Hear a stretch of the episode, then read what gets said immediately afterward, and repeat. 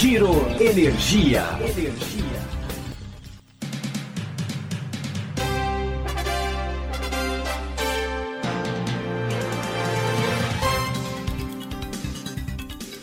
Olá, esse é o Giro Energia, o podcast sobre o setor de energia desenvolvido e patrocinado pela Econ Energia.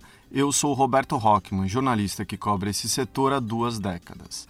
O Giro Energia está de volta para a terceira temporada. No terceiro episódio de 2021, a gente vai falar sobre gestão de riscos, um tema cada vez mais importante com a maturidade do mercado.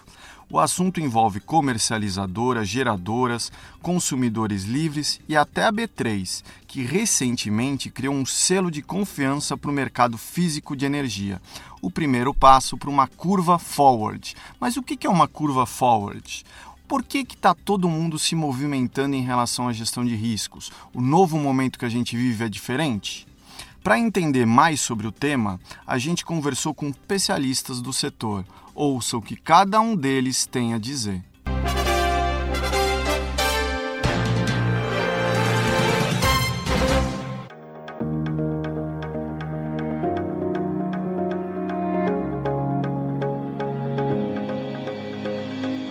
A B3 lançou em dezembro um selo de confiança para o mercado físico de energia, para indicar o nível de exposição de cada agente e a confiabilidade das informações utilizadas para o cálculo de exposição.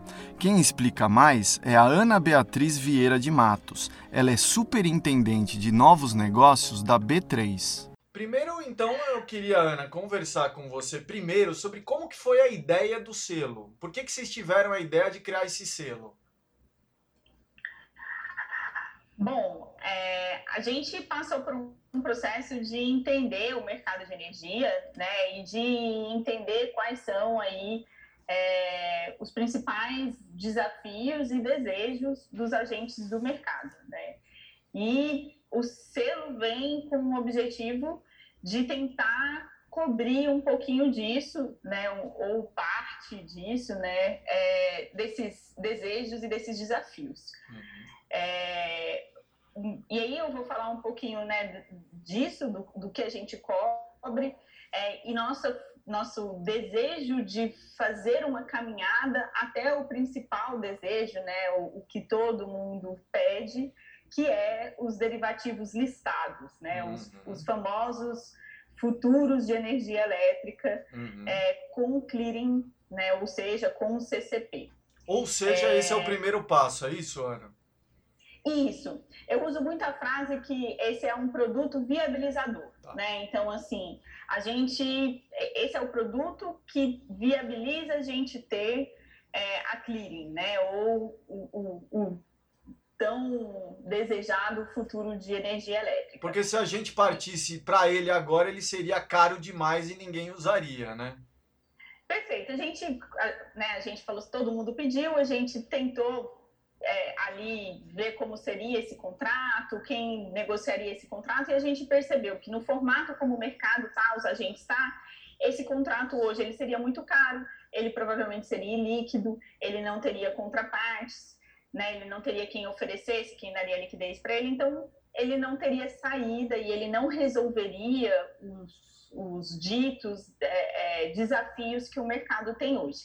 Então a gente precisa partir de um ponto meio que de criar as condições para que esse mercado né, possa ter liquidez e ele possa ser viável, por uhum. assim dizer. Uhum. Então, assim, vou apresentar a plataforma e dizer um pouquinho né, do, desse porquê. É, a plataforma de energia, ela tem três produtos atrelados a ela, né? O selo de confiança, um monitoramento do risco é, dos agentes e a curva Ford de preços, que é praticado no mercado, ou seja, que os, o, os agentes negociam efetivamente. Então, o selo tem atrelado a ele o resultado do modelo de risco. E o objetivo desses dois produtos é ser uma ferramenta de auxílio aos participantes do mercado na sua gestão de, de risco, uhum. Para avaliar outras contrapartes, em que o selo pode compor a análise de contraparte, uhum. e o modelo de risco para potencializar a gestão do risco dessas casas, né? a gestão de análise de risco de liquidez, análise de risco de mercado, entre outros riscos aí. É, então, ela é uma ferramenta de disseminação de boas práticas, de, de, de nivelamento de participação de risco para o mercado, uhum. para que organicamente o mercado possa caminhar na direção de um modelo com derivativos com clearing, né? Que é então aí o, esse desejo que a gente comentou aqui no início, né? E aí, por último, e não menos importante, a curva de preço, né? A, a, a conhecida curva forte de preços, como todas as outras curvas de preço que a gente tem em outros mercados, o objetivo dessa também é retirar a simetria de informações e futuramente ser uma referência para ajuste de contratos no que diz respeito a risco de mercado. Tá. Então, esse é um, essa construção da plataforma é uma construção para que organicamente a gente vá criando as condições, tanto né, de, de processos e procedimentos, quanto de marcação a mercado para que a gente possa ter aí os derivativos. Tá. Isso foi uma ideia que veio de vocês ou as comercializadoras, agentes buscaram vocês para como que foi esse esse processo aí de criação desse selo? Ele foi um processo bem orgânico também, assim. Começou a acontecer uma discussão dentro da B3, né? Os, os, os agentes eles já é, procuraram a B3 antigamente é, separadamente, quando as casas ainda eram separadas, né, dentro de, de é, antiga CETIP, antiga uhum. BMF Bovespa. Nas ocasiões a, é, que eles vieram, a gente conversou com eles, né, não, não na minha pessoa, mas como instituição, e tiveram algumas iniciativas né, que, que foram desenvolvidas. Uma das iniciativas, inclusive, foi com a antiga CETIP, que desenvolveu o derivativo de balcão para energia elétrica em 2015. Uhum. Então, em 2015, a pedido do mercado, é, a CETIP desenvolveu e colocou em produção o derivativo de energia elétrica no mercado de balcão.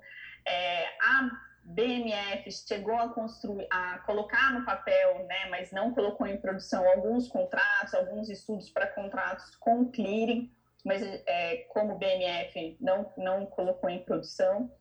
E nesse momento, quando teve a fusão, a gente voltou, como empresa conjunta, a olhar para esse mercado. Tá. Isso foi final de 2018. Tá. Então, como empresa conjunta, a gente falou assim: peraí, as duas empresas tinham essa demanda, né? Será que não é hora da gente olhar para essas demandas, né? E uhum. dar atenção devida para isso? E, e, nesse momento aconteceu, a, né, aqui entre aspas, a crise de 2019, né? A gente sabe que foi um evento em 2019. É, no mesmo momento que a gente estava estudando o mercado, e aí, novamente, alguns players veio falar com a gente, então foi uma conjunção de fatores que aconteceu ali, e aí a gente começou a analisar tudo isso. Então, foi ali uma coisa meio orgânica. Então, a gente foi construindo em conjunto também. Então, é, a gente escutava pedidos, a gente tentava ver como algum produto que a B3 já oferece poderia é, solucionar esses, esses desafios e também esses desejos, e aí a gente voltava com, com esses players, conversava, e aí isso foi se construindo um pouco a várias mãos. Hoje, como é que está esse selo? Vocês, como é, vocês lançaram há pouco tempo, no final de 2020, dezembro, se não me falha a memória. Como é que tem sido esse processo? Esse, essa adesão é voluntária, não é isso? Como é que tem sido esse processo? Já tem alguma comercializadora, já tem algum agente que já já, já ostenta o selo ou vocês estão conversando e tem muito interesse? De quem é esse interesse? A, recep a receptividade tem sido muito boa. A gente já tem é, comercializadoras aderidas, assim, agentes, né? Tanto comercializadoras quanto outros agentes, não, não só comercializadoras. É, então, assim, a gente já tem agentes aderidos, a gente tem agentes em processo de adesão, né, que estão no, no, caminho ali do processo. Então, a gente tem desde o preenchimento do formulário, a transferência dos dados para a B3 e, e, então, né, a aceitação do selo, a transferência dos dados, então a gente chegar nesse ponto aqui de eu falar que estão aderidos, e a gente tem empresas que a gente está em conversa, né? Então, estamos, temos é, agentes em todos esses, esses estágios, digamos assim.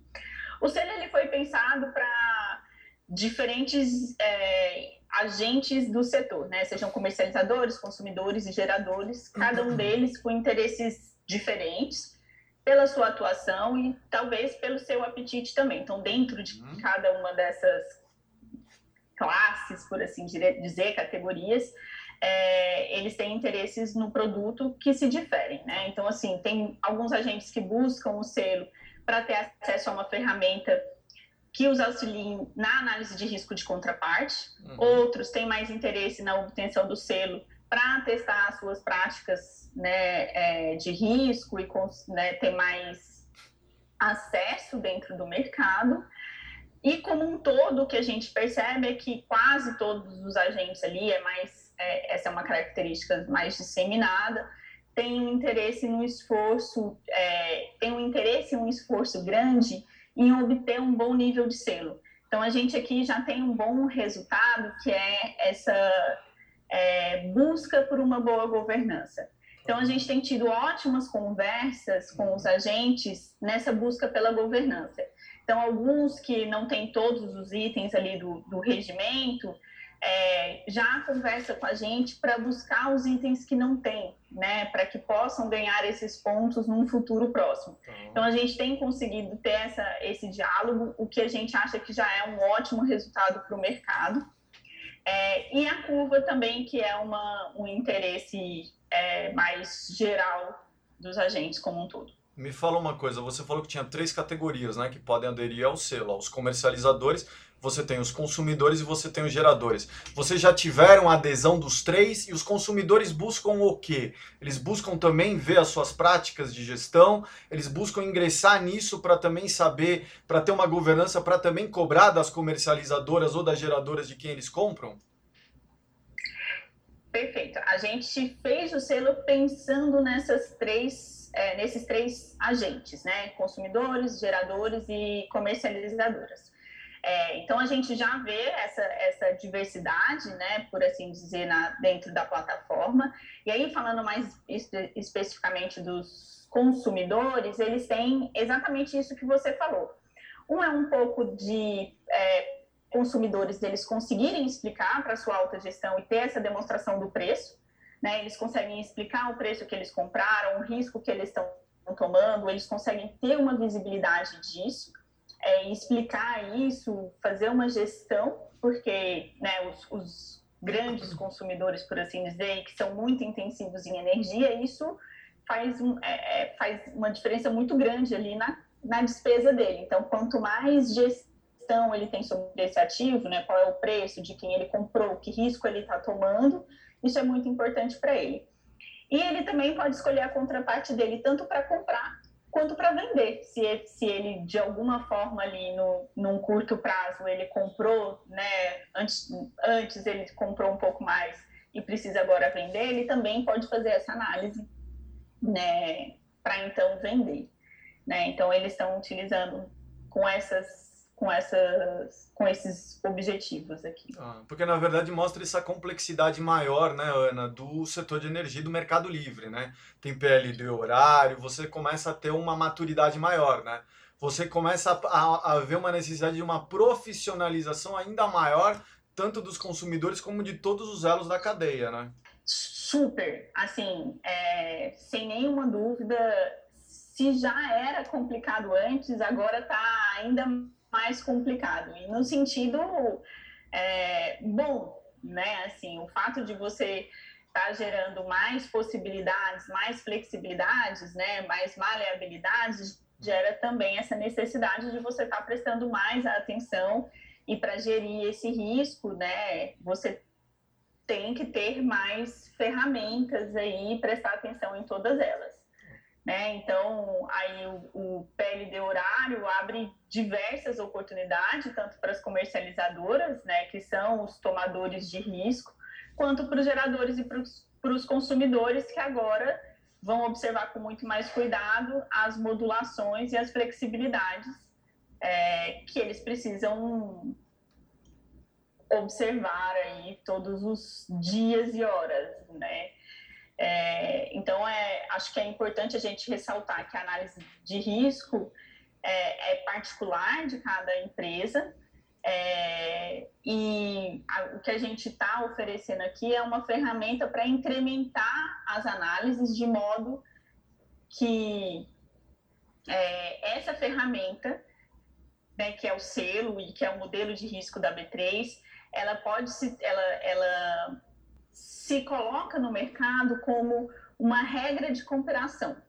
E ela traz o benefício de ser uma, um produto que traz paridade para todos esses outros indicadores que as casas usam, colocando um, um, um nivelamento que as casas podem então começar a olhar para o mercado de uma forma mais centralizada ou mais única, tá. digamos assim, para poder tomar as suas decisões. Me fala uma coisa, você estava falando no início que uma das coisas importantes dessa ferramenta é a curva forward, né? Seria a curva, vocês estão no, no, fundo com toda essa gama de informações ampla, vocês podem ajudar, contribuir para a criação de uma curva forward, uma curva futura do preço de energia. Por que, que eu, consumidor, tenho importância disso? Por que, que vocês estão olhando isso, Ana?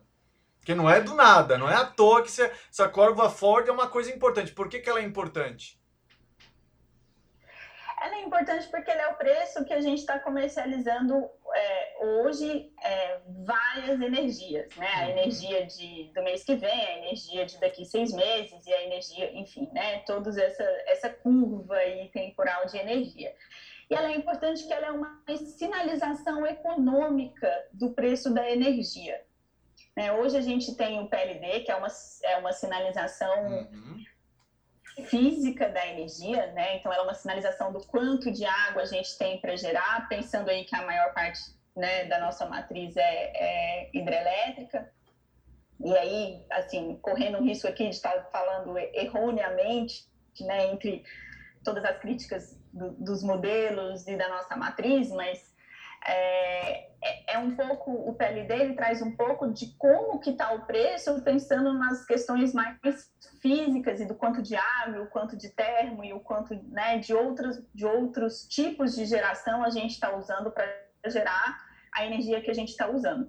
E aí a gente tem essa visão a curto prazo também, porque uhum. o que a uhum. gente consegue ver de toda essa matriz também é curto prazo. A ideia de você ter um uma curva Ford é pensando nos, nos incentivos econômicos que a gente tem disso. Porque a, né, o mercado de energia, ele, é, ele para quem está negociando, ele é, o risco é exatamente esse. Uhum. Né, o quanto que os, o que você está comprando pensando em incentivo econômico, de fato vai se cumprir no mundo real, uhum. né, no mundo físico. Uhum. Então, aqui a ideia é que esse mundo econômico ele seja mais transparente, uhum. para que você saiba que esse, esse sinal econômico ele seja comum a todos. E que você, é, é, quando você compra e vende, né, pensando aí nos outros mercados financeiros, dólar, juros, você está dando esse sinal de forma mais transparente. Né? E aqui a ideia é que a energia, a gente também tem um sinal econômico mais transparente.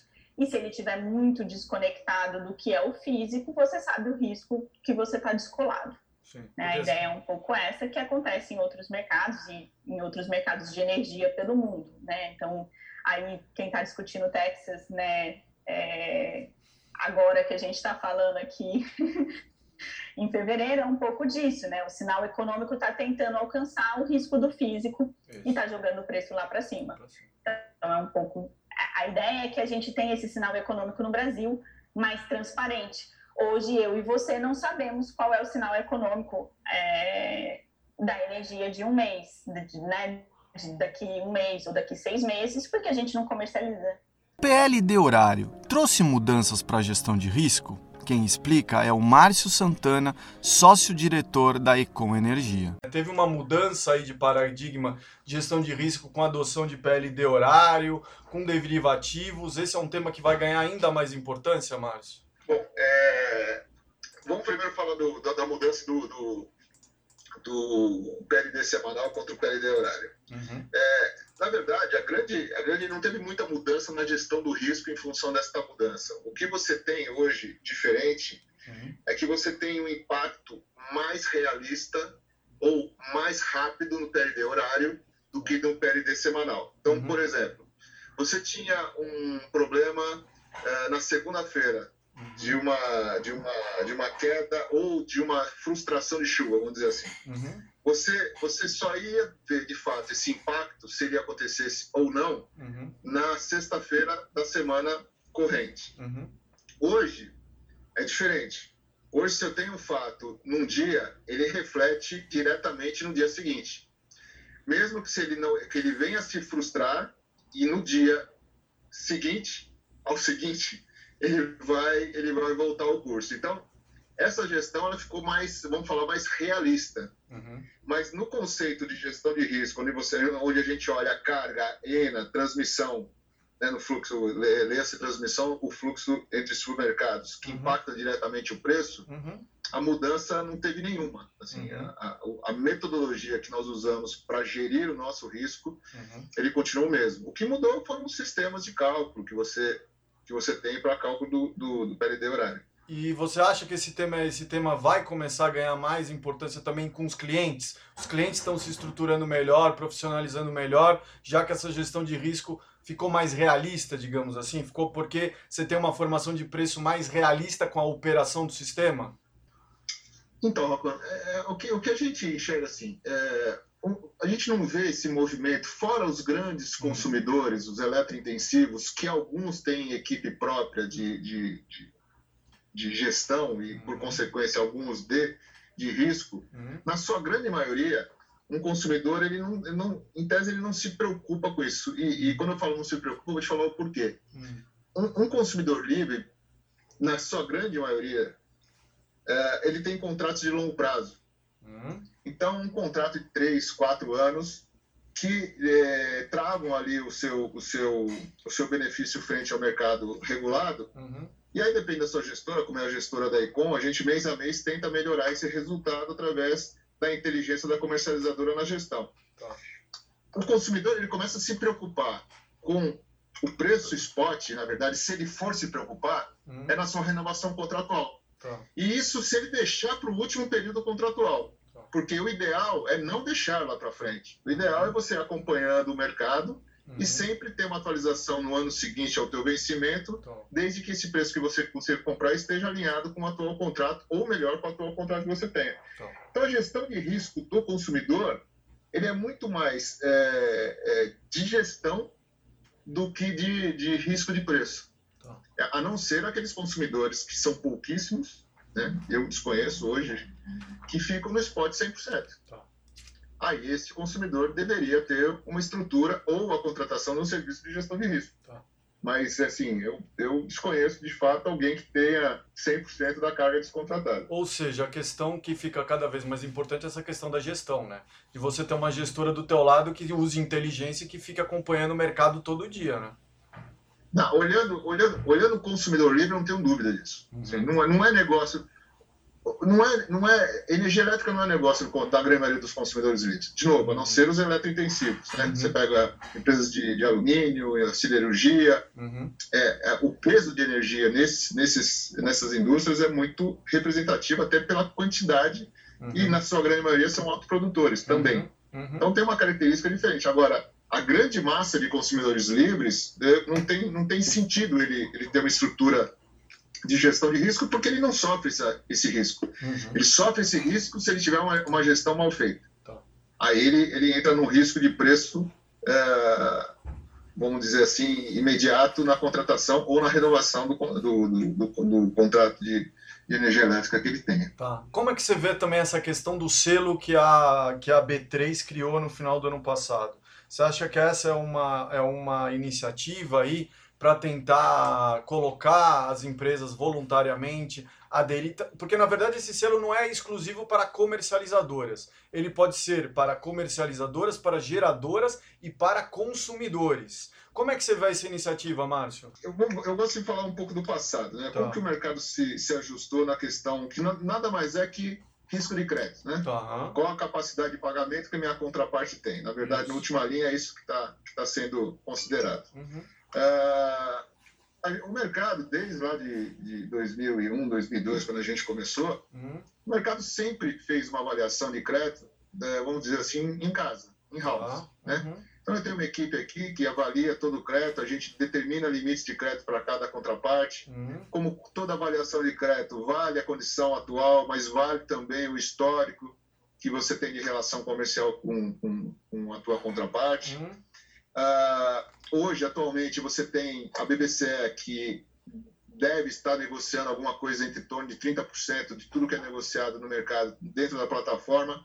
Uhum. E a própria plataforma da BBC, ela tem a sua, a sua, a sua liberação de, vamos falar, a sua liberação de crédito entre uhum. contrapartes também na avaliação bilateral. Então, uhum. essa metodologia, ela funcionou e funciona ainda uhum. é, com, com, com, qualidade, você quase não vê problemas no setor elétrico. Uhum.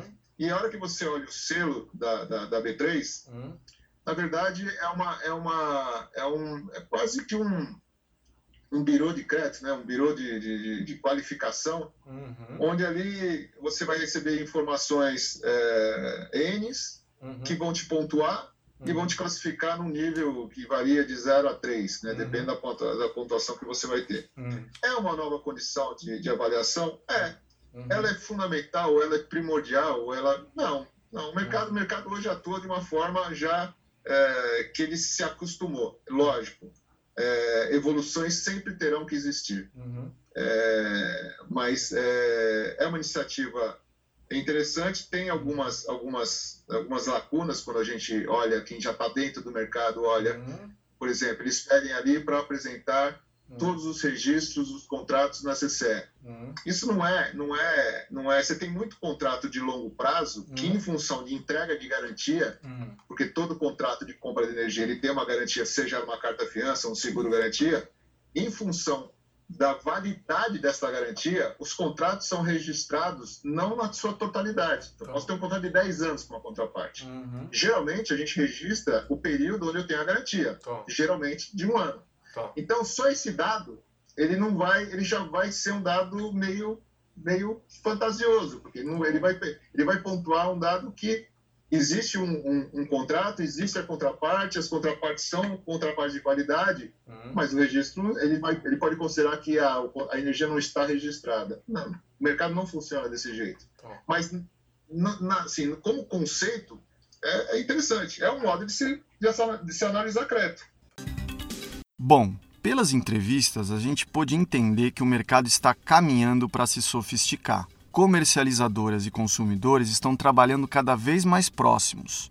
Novos produtos poderão ser criados para proteção diante das oscilações. Quando teremos dados precisos para uma curva forward no Brasil? A curva virá mesmo? Teremos derivativos de energia listados na bolsa, como em outros países do mundo? Quando novos instrumentos de proteção estarão disponíveis? Vale a sua reflexão. Obrigado pela sua audiência. Eu sou Roberto Rockman e esse foi o Giro Energia, o podcast sobre o setor de energia patrocinado e desenvolvido pela Econ Energia. Até em breve.